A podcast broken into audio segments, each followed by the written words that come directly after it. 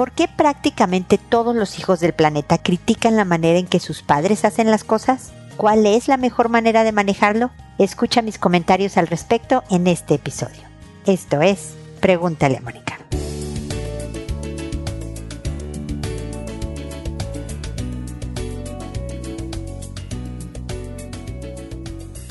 Bienvenidos amigos una vez más a Pregúntale a Mónica. Soy Mónica Bulnes de Lara. Como siempre, feliz de encontrarme con ustedes en este espacio en que los invito a suscribirse en Spotify, a mi podcast o en cualquier plataforma donde ustedes escuchen podcast. No tiene ningún costo y ahí hay muchísima información para todo tipo de relaciones interpersonales, padres con hijos, la pareja, compañeros de trabajo, hasta crecimiento personal, es decir, la relación con uno mismo. Así que no dejen de hacerlo, al igual eh, los invito a seguirme en las redes sociales de su preferencia, como es Instagram, Facebook, Twitter, la que a ustedes les guste, incluso en YouTube tengo videos. Vayan y asómense a todas las cosas que tiene Pregúntale a Mónica, por supuesto, eh, donde me pueden hacer sus consultas y en donde está todas las enlaces para llegar a todas las cosas que les estoy mencionando. Incluso ahí en la página www.preguntaleamónica.com hay artículos de diferentes temas para que ustedes puedan leer, etcétera, etcétera. Así que dense una vuelta por ahí. Y el día de hoy me toca comentar sobre los hijos, los hijos y sus padres, porque suelen ser después de los primeros años de la infancia, los hijos bastante criticones de lo que hacemos o no hacemos los papás. Y nos comparan incluso eh, con lo que pasa en casas de sus amigos. Es que a fulanito sus papás no lo regañan tanto porque se sacó una mala calificación en la escuela. A su tanita le dan permiso de llegar más tarde. Eh, ay mamá, qué mala idea eh, esto que propones. hacen cara, y critican con gestos o verbalmente mucho de lo que tú haces. ¿Por qué? ¿Por qué pasa esto? Pareciera que a todos los hijos les dan un manual de comportamiento y todos siguen más o menos, salvo algunos casos que son poco frecuentes, otro tipo de patrones. Pero, ¿por qué critican los hijos? Primero, porque es parte necesaria, fíjense ustedes, de el desarrollo hacia su independencia Parte de que ellos se vuelvan eventualmente unos adultos autónomos e independientes requiere que pongan en tela de juicio lo que ellos están recibiendo en casa. Así que es bueno, es una lata y no cae tan bien, definitivamente, pero parte del proceso de crecer es el ventajísimo pensamiento crítico, de decir, esto que creen mis papás lo creo yo o no lo creo. Y generalmente empiezan con que no, no me parece, ¿no? Y si tú propones una idea es, ah, no, qué flojera. Porque tienen que poner distancia física y emocional gradual, poco a poco, con los papás hasta que se vuelvan adultos. Finalmente, tus hijos van a tener mucho de quién eres tú y de lo que les enseñaste, pero es posible que no lo veas tan claramente sino hasta que se conviertan en adultos. Hay veces en otros casos que se ve desde más temprano, pero es necesario hacerlo. Desde luego, siempre tiene que venir con la regla de que no sea una falta de respeto, de que su rechazo a nuestra propuesta o a lo que creemos nosotros en contra de lo que ellos creen no se exprese con grosería y de forma, como digo, irrespetuosa. Podemos no estar de acuerdo y eso está muy bien pero no tienes por qué ser grosero. Y también podemos no estar de acuerdo, eso está muy bien, pero como todavía vives en mi casa o todavía eres menor de edad, finalmente la regla que vale es la mía. Y van a poner cara y no les va a parecer, pero es la ley del oeste. Es así como funcionan las cosas. Para el hijo adulto que vive en casa de sus papás, el precio de seguir subvencionado es que todavía se tiene que someter a la regla de casa de sus papás, lo cual hace la convivencia con hijos adultos un poco complicada, pero no imposible y desde luego no desagradable. Puede hacer yo con mis, cuando mis hijos vivían acá, de adultos todos, 22, 24 años, y yo les decía, perfecto, vayan a donde quieran ir en su vida social, nada más que en esta casa nadie entra después de tal hora Entonces llegaban raspando la hora y se quejaban conmigo de que no, el resto de sus amigos llegaban más tarde, cómo se me ocurría. Yo te entiendo, entiendo perfecto que no te guste, hijo. Puedo creer que si yo tuviera 24 años y quiero llegar a las 6 de la mañana y tengo que llegar a las 4, que me parece una hora bastante tarde de todas maneras, pero bueno, es molesto tenerme que salir. Pero vives en mi casa, viejo. Entonces entiendo que no te caiga bien esa regla, pero esa es mi regla. Y cuando se ha vivido con esa cultura de educación, cuando se lo dices con empatía, diciendo entiendo que te está cayendo pésimo y entiendo que no estés de acuerdo con esto, pero esto es mi regla, si se lo dices con empatía y cariño, les caes mal, pero se amoldan. Y luego no ven la hora de salirse de la casa y tener sus propias reglas, pero es parte también de lo que tú quieres de tus hijos, independencia y autonomía para que tengan sus propias reglas. Mis hijos se han ido de la casa dos a los 26 años y uno a los 25 y tienen sus propias reglas. O en unas yo estoy de acuerdo, en otras no, pero tampoco es que me están pidiendo mi voto y mi voz. Y cuando yo ya no subvenciono nada, yo ya no tengo por qué poner mis reglas en su vida.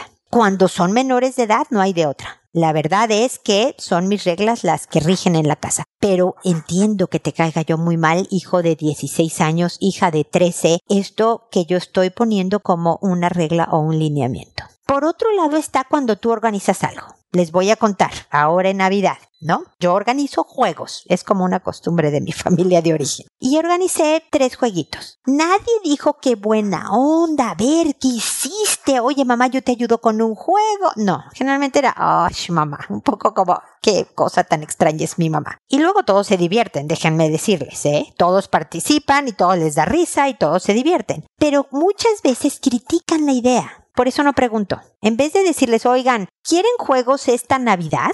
Yo decido que yo en mi casa en Navidad quiero juegos, entonces los pongo. Y obviamente no obligo a nadie a participar. Si alguien no quiere participar, no participa. Hasta ahorita no ha pasado eso. Todos participan. Y finalmente se divierten. La cosa es no enganchar. Ahí la clave es que tú no enganches con la crítica, con el, ah, ¿no? O el, oigan, ¿qué quieren de comer? Me da lo mismo. Ay, es que yo siempre tengo que decir, no enganches, no te gastes, no los vas a cambiar, es parte de lo que hacen los niños, está en su descripción de puesto. O los jóvenes, si ya están más grandes. Entonces, o dejas de preguntar, como con los juegos, ¿no? Tú haces lo que quieres de comer. O si te dicen, no sé, me da lo mismo, tú dices, ah, ok, y haces lo que se te pega la gana de comer. Si alguno sí vota, es, ah, es que yo quiero arroz con verduras, perfecto, ya sabes qué hacer. Pero no te gastes en las críticas, no te gastes en las distancias, no te gastes en la poca participación. Por una parte entiende que es etapa, como segunda parte, sé empática cuando no estén de acuerdo contigo, diciendo que qué mala onda, que no están de acuerdo y que lo ves claramente, pero luego sé firme en los límites y lineamientos que tú pones como las reglas de tu casa para después cerrar con broche de oro y no enganchar. Esos son los cuatro puntos importantísimos para la convivencia en lo referente a los hijos que critican a sus padres hasta el hijo más encantador puede criticar o no estar de acuerdo con algo. Eso es normal y bienvenido. El hijo que a todos nos dice que sí y no repela nunca, tiene puntos que vale la pena observar y considerar como no preocupantes como algo grave, pero de que tampoco está bien que no haya una confrontación. Es buena la confrontación.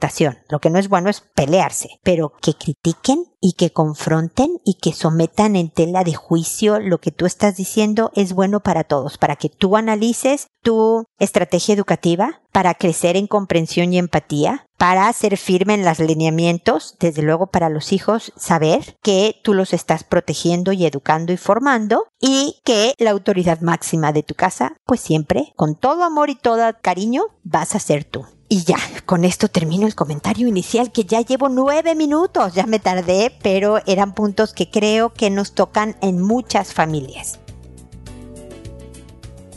Dejo ya este comentario inicial del programa y me voy inmediatamente a sus consultas, que como saben lo hago por orden de llegada, que a todo mundo le cambio el nombre incluso a los personajes que están en su mensaje les cambio el nombre, quito el país de origen, trato de verdad de que la consulta sea absolutamente anónima, nadie sabe quién es el que me está escribiendo o la que me está escribiendo y de dónde vive, nada, ¿no? Solo dejo los datos que son importantes para los comentarios que voy a hacer. Que me tardo en responder alrededor de un mes, pero siempre contesto. Siempre van a recibir mis comentarios, tengan esa certeza para ayudarles a complementar lo que ustedes hubieran hecho en la situación que me explican que cuando ya respondí y el episodio se publica en la página, yo le escribo un correo a la persona que me consultó diciéndole el número del episodio, el título del mismo y el nombre que le puse para que pueda escuchar lo que le dije. Y que lo hago por audio, contesto a través de este podcast, de este programa, y no por escrito directamente a su correo para llegar a más gente. Si te contesto a ti tu correo, solo tú lo lees. Si contesto por audio, pues sí me oyen muchas más gentes de la que me escribió y por lo tanto esa es la idea del programa, poder ayudar con ideas y sugerencias que apliquen a varias personas en situaciones similares y, poder ser de, de apoyo. Así que sin más rollo me voy con Marco, que me dice, hola, buenas tardes. No sé cómo, pero llegué a tu canal. Mira, te cuento. Mi hijo tiene siete años y su primo seis. Pasa que los pillé medio raros y al preguntarles qué hicieron, se pusieron nerviosos, no querían contar qué pasaba. Así que me acerqué bien cariñoso a mi hijo y me contó que su primo le chupó el pene. Quedé helado. Mi hijo es bien tranquilo, es hijo único, siempre está con nosotros. Nunca lo dejamos solo y no sale a la calle ya que vivo en departamento. Siempre juega conmigo y su mamá y no me explico lo sucedido. Su primo vive con su abuela. Desconozco las condiciones en que vive, pero anda hablando del infierno, habla que le da miedo la llorona, de que te vas a morir, cosas que para mí no es habitual en un niño tan chico. ¿Qué consejos me puedes dar ya que no sé de dónde o si vieron a alguien o si alguien le ha realizado tocaciones? Mi hijo me dice que el primo le dijo hagamos esto. ¿Me ayudas con algunos tips para sacarle más información? Bueno, Marco, de entrada me da mucho gusto que no sabemos ni cómo, pero llegaste conmigo. Espero seguir contando con tu preferencia y que sigas escuchando los podcasts y siguiéndome a lo mejor por Instagram o por,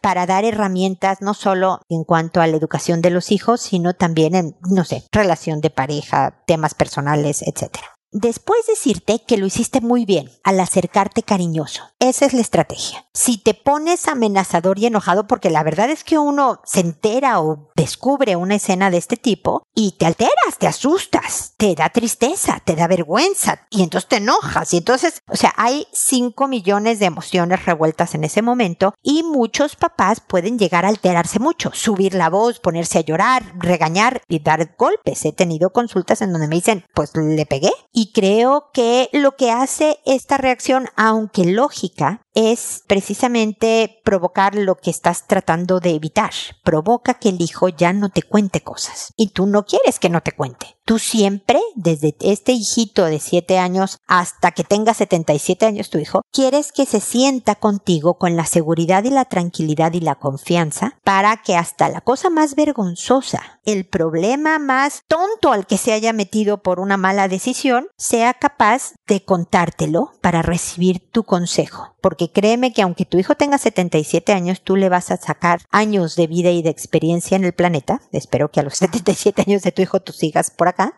Y por lo tanto vas a tener siempre más sabiduría que tu hijo en muchas situaciones de vida y tu consejo va a ser valioso, siempre. Entonces, bien por la estrategia. Después, algo importante es que en esta ocasión fue el primo de seis, el que al parecer sugirió la actividad. Déjame decirte que generalmente cuando son niños de edades tan parecidas, se le llama experimentación, no tanto abuso. Abuso es cuando hay una diferencia de poder importante de años y por lo tanto de capacidad neurológica mayor, de años de diferencia y por lo tanto mayor capacidad física, un niño de 14 puede someter fácilmente a uno de 7 o lo puede manipular más fácil y por lo tanto puede lograr que haga lo que él quiere, etcétera, o de puesto, ¿no? El, profesor con el alumno, el sacerdote con el feligrés, etcétera, etcétera. Entonces, cuando son de edades tan cercanas, generalmente se le llama experimentación. Uno está más expuesto, uno de los niños está más expuesto a cosas y propone, y el otro entre por curiosidad y por a lo mejor otros temas, accede.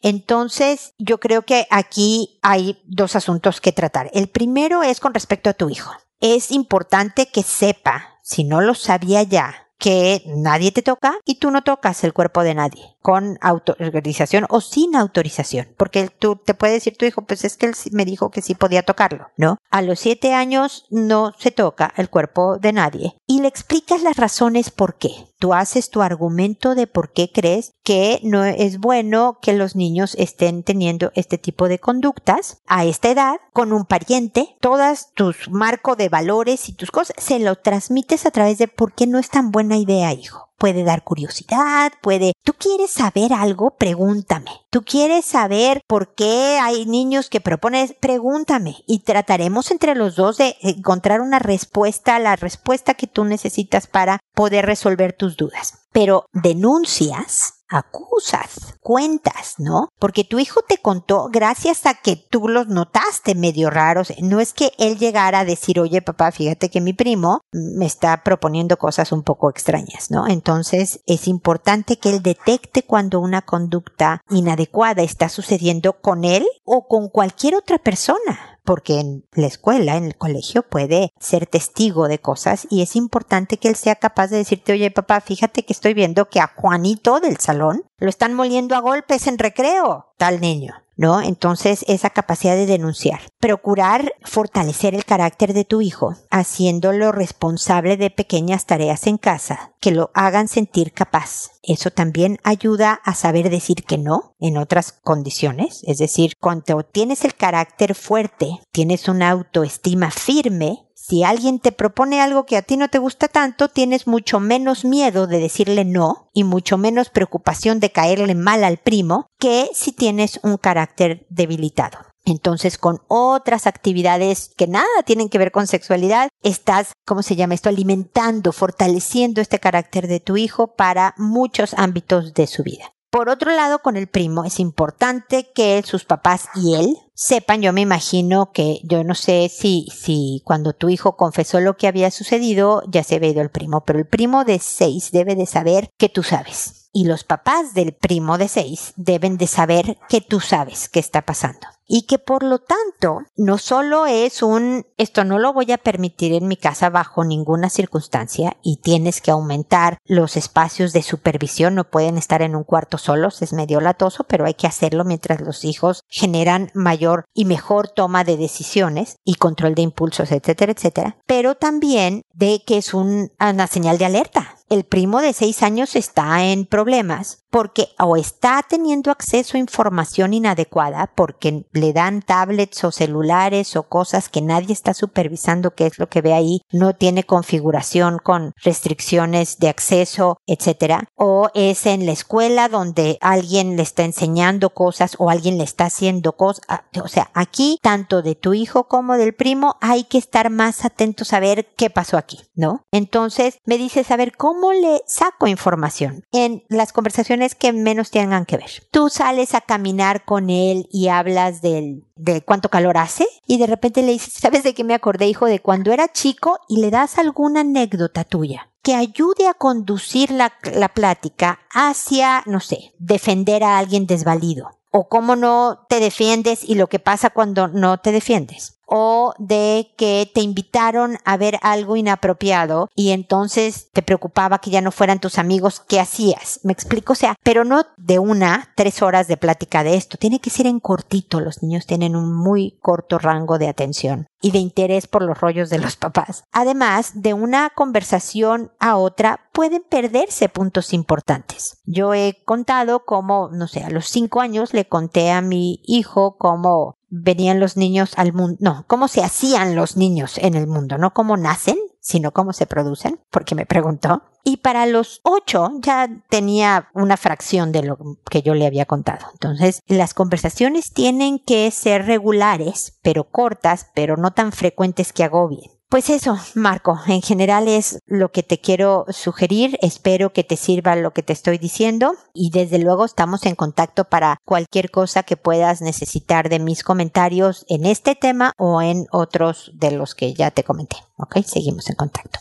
Nina, es el turno ahora de Nina, que me dice, yo me separé hace poco, después de 39 años, y me siento muy mal y sin valor. No sé cómo salir de esta depresión. Lloro mucho, mucho y lo llamo, y él me manda a la punta del cerro. le gustan las mujeres fáciles. Yo soy técnico de párvulo a la cual él nunca valoró. Me gustaría que me ayude, por favor. Gracias. Nina, pues primero es decirte que lamento muchísimo tu pérdida porque pues algo se murió, se murió tu relación con tu pareja, o esposo, no me dices si estás casado o no, pero 39 años son muchísimos años. Yo tengo 30 de casada y 37 si contamos el noviazgo, ¿no? El que, que anduve con mi marido. Entonces, yo casi no me acuerdo de mi vida sin este hombre y debe de ser bien raro la sensación de empezar una vida sin alguien que ha estado contigo, para bien o para mal, tantos años. Entonces, parte de lo que te pasa, Nina, es absolutamente normal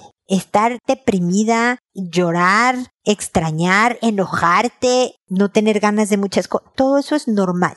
El peligro es, Nina, que te estaciones ahí, que ahí te quedes. Porque desde luego está bien, digamos, llorar la pérdida de la historia que ya no sigue siendo. Tú estás llorando la muerte de tu relación y por lo tanto se vale llorarla y sufrirla pero nos tenemos que obligar con cada pérdida que tenemos. Si te enfermaste de algo y perdiste la salud, si terminaste tu relación de pareja, si se fueron los hijos de la casa, si se murió alguien querido, cualquier tipo de pérdida se sufre, pero también porque la vida pasa muy rápido y porque, voy a usar ahora sí tu caso, y porque Él no se merece que tú pierdas tu vida en una depresión eterna, es necesario que tú vuelvas a resurgir. Tú te mereces algo mejor que llorar mucho y de estarle llamando. Sobre todo porque te maltrata cuando le llamas. ¿Sabes qué?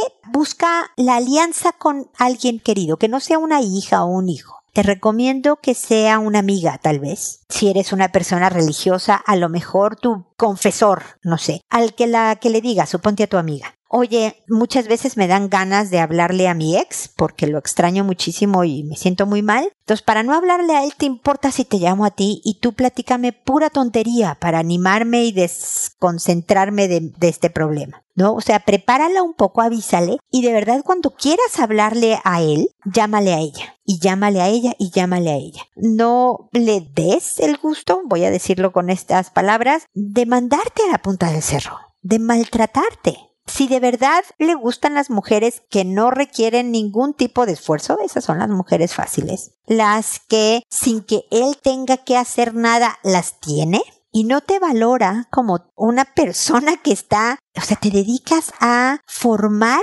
a los ciudadanos de un país siendo técnica de párvulos, estás en uno de los trabajos más importantes para un país y por lo tanto para un planeta. Si alguien no valora eso, realmente no quieres a alguien así a tu lado. Digo, si fuera una amiga lejana la que no valora quién eres, pues no importa tanto tu pareja. Tu pareja necesitas que te admire y que te quiera y demás. Es importante, Nina, que trates de promover tu vida social, que te busques un pasatiempo. Y empieza con uno y si no te gusta, lo cancelas y empiezas con otro y, y así. Que busques moverte un poquito más, si te gusta hacer ejercicio, pues perfecto, empieza a hacerlo. Si no te gusta tanto como a mí, busca nada más moverte más, salir a caminar. Algo que he encontrado que disfruto mucho es dar vueltas a la manzana. Resulta que mi manzana es un poco grande, son creo que tres kilómetros, y puedo dar una o varias eh, vueltas a la manzana según el ánimo, o hacer otro tipo de ejercicios, pero he brincoteado por 70 tipos de ejercicios hasta que encontré el que me gusta. Pero muévete más, es un antidepresivo importante el movimiento. Desde luego, promueve tu vida familiar, los hijos, las hermanas, este, los primos, no sé. Desde luego la vida social, te decía de hablarle a una amiga, pero ve y tómate cafecitos, ve al cine, váyanse exposiciones de algo raro, ¿por qué no? Es decir, nutre tu vida de diferentes cosas que no van a reemplazar una relación de pareja y mucho menos de 39 años, pero te van a enriquecer tanto como persona, Nina, que tus piernas van a estar mucho más firmes para estar parada por ti misma y no recargada en él, porque creo que estuviste recargada en él y a la hora de que él se quitó y ya no podías contar con él, te caíste, Nina. Por lo tanto, mi forma de darte vitaminas y minerales para que seas fuerte son estas actividades. Enriquece tu vida afectiva con la familia y amigos, con un pasatiempo, con el trabajo si trabajas, con la vida espiritual si practicas una religión, enriquece, haz cosas diferentes, aprende cosas. Yo me bajé una aplicación para de piano, imagínate, entonces viene incluso ahí en, en el celular un teclado para que vaya yo leyendo música porque leí que aprender a tocar un instrumento ayuda a aplazar el Alzheimer, ¿no? Las demencias como que las aplaza, te dan, si te van a dar, te dan más tarde. Entonces yo quiero aplazar esas cosas. Pero hay quien aprende un idioma nuevo y ahorita hay cosas gratuitas por internet que puedes tú hacer para enriquecer, enriquecer, enriquecer, que te fortalezcas y pasen estas etapas de duelo. Es una etapa, 39 años, enorme de tu vida e importante. Por lo tanto, la nostalgia de esta relación te va a acompañar siempre. Pero yo espero que esta otra nueva etapa, post relación de 39 años, también sea muy buena y, enriquecedora, Nina, contigo más fuerte y más sabia. Así que ánimo y fuerza, que creo que vas a estar muy bien. Desde luego espero que sigamos en contacto para seguirte acompañando en este proceso. ¿Ok? Ofelia, por otro lado, me dice, mil gracias, Mónica. Debo imaginar que le he dado sobredosis de mí, pero en realidad estoy agradecida de haberle encontrado. Me ha ayudado mucho con todos sus comentarios y sobre todo, aunque no ha sido una consulta, sus consejos aplican para toda la vida. Le vuelvo a escribir y esta vez con una consulta muy interesante. Sé que mi hijo quiere mucho a su papá. Ahora mi hijo está en mi casa en el cuartito que le hice y aunque no estudia ni trabaja, ahí estoy acompañándolo. Pero las últimas veces está trayendo a su papá borracho y luego el papá se queda uno o dos días como si nada hubiera pasado. Y aunque conmigo no pasa nada, no me gusta ello. Se lo dije una vez a mi hijo, pero igual lo sigue haciendo. Tengo los papeles que dicen que él no debe acercarse a mí, y la policía me dijo que lo llame si viene. Siempre que lo denuncié por golpes cuando mi hijo era chico, no me daban ese papel de protección. Ahora me lo dieron, pero ¿qué hago? ¿Llamo a la policía? No lo hago porque tengo miedo cómo reaccionará mi hijo y no quiero que sufra más. A mi hija le ha encantado tener al papá. Se queda dos días, pero lo que me da cólera es que ni un regalito le trae. Nada. Y así fue con mi hijo, y siento que ellos solo quieren su amor, pero ni eso. Estuvo dos días durmiendo en el mueble y aunque jugó con ella, también estuvo metido en su celular. Siento que no viene a visitar sino a molestarme, ya que estuvo todo sucio. Tuve que decirle que se bañe y se ponga ropa de mi hijo. Mónica, que pase usted un día hermoso con toda su familia y sus seres queridos. Igualmente, Ofelia, espero que tengas un muy buen día al escuchar esta respuesta. Nunca me dará sobredosis. Tú siempre me puedes escribir cuantas veces quieras que trataré de apoyar con un comentario, con una sugerencia que pueda servirte. La verdad es que todo depende de ti. Tú me estás diciendo, no quiero llamarle a la policía para que se lo lleve porque no quiero que mi hijo se enoje conmigo, básicamente, ¿no? Entonces ya decidiste, Ofelia, ya decidiste que no vas a llamar porque el precio que pagarías, mi hijo se enoje conmigo, es muy grande. Por eso te digo que tú decides. Yo lo que me oíste al principio del programa, yo lo que no creo que sea siempre bueno, pero tú puedes decidir lo que tú quieras, Ofelia es que dejemos de hacer cosas que sabemos que debemos de hacer porque el hijo o la hija no se enojen conmigo. Yo creo que si de verdad es bueno para tu hija, que es bueno, que su papá juegue con ella un rato y tú estás dispuesta a soportarlo dos días en tu casa trata de no enganchar que si está sucio y no se baña, pues no está, está sucio y no se, o sea, trata de interactuar lo menos posible con él para que no te deje cargada de cosas negativas, porque tú dijiste, mira, ni trae un regalito, entonces, ¿sabes qué? Qué mal. Y te cargas, ¿no? De negativo. Híjole, ni siquiera se arregla o se baña o se lava los dientes. ¡ah! te cargas tú de negativo. O sea, si él lo está haciendo para molestarte, le está saliendo muy bien, mi querida Ofelia, porque logra molestarte. Si tú te concentras en decir, a ver, está conviviendo con sus hijos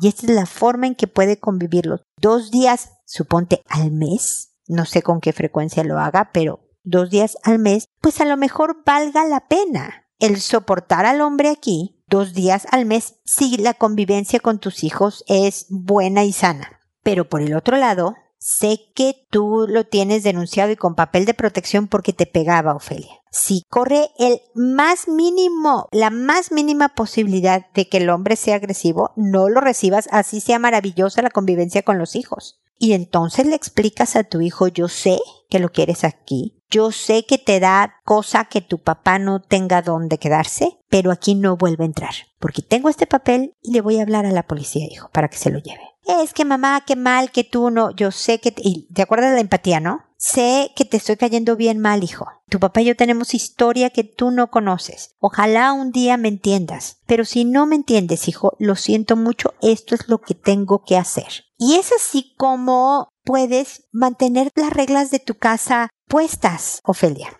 No le tienes que decir, pues tú no entiendes nada, eres un niño que no sabes de la vida y si yo digo que no viene, no viene. Todo eso es un desgaste, un dolor para todos y un distanciamiento entre ustedes. Pero si le dices como te, te estoy sugiriendo, ¿no? De, sé, sé que tú lo quieres en tu casa y nada me daría más gusto de que tu papá hubiera sido una persona y él y yo tuviéramos una relación en la que él puede quedarse aquí en la casa un par de días y no pasa nada. Pero puedes decirle, a mí me da miedo. Ay, mamá, pero es que ¿qué va a ser? Ya ahorita mi reacción es miedo y no debo de sentir miedo en mi propia casa, hijo, y por eso no lo quiero aquí. Tal vez no te suene lógico y entiendo que no, me, o sea, me queda claro, no estás de acuerdo y no te gusta. Quiero que sepas que sé que no estás de acuerdo y que no te gusta, hijo. Pero también es importante que sepas que esta es mi casa y aquí no llega.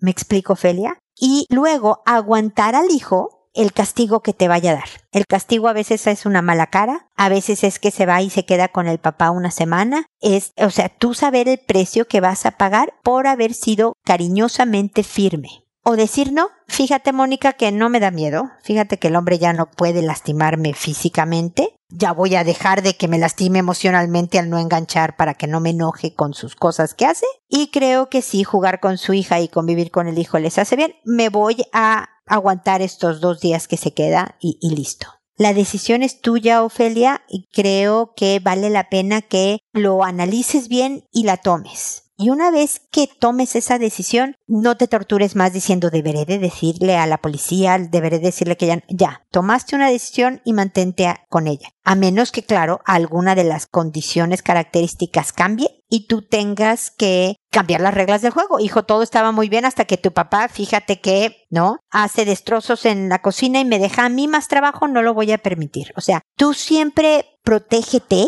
Ofelia, y enséñale a los hijos a también valorar y respetar tus derechos, Ofelia. Si por darte un ejemplo, este hombre llega y hace un destrozo en la casa porque quiso cocinar y no es capaz ni siquiera de recoger su plato, o porque tú le haces de comer a todos, él también come y es incapaz de ayudarte a lavar los y tú sientes como debe de ser que tienes el derecho de que te ayuden todos, desde tu hijita de 5 o 6 años hasta tu adolescente y desde luego tu ex, entonces dices, ¿sabes qué hijo? No puede venir porque nada más me aumenta el trabajo. O no puede venir porque es otra persona que come y por lo tanto me duran menos los alimentos y por lo tanto el dinero que gano para mantenernos se reduce. Es complicado. Me gustaría ser más rica, hijo, como para que no fuera tema el dinero, pero lo es. Entonces esto no. Tú decide, tú analiza, Ofelia, y toma la decisión que estoy segura va a ser la mejor cualquiera que sea porque creo que el análisis que vas a hacer te va a ayudar a definir qué es lo mejor para ti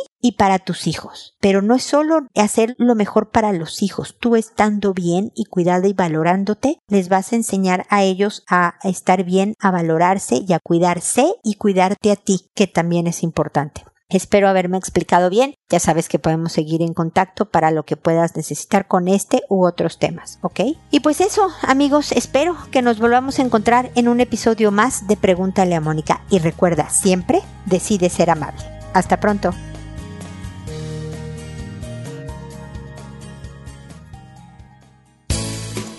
¿Problemas en tus relaciones? No te preocupes, manda tu caso, juntos encontraremos la solución www.preguntaleamónica.com. Recuerda que tu familia es lo más importante.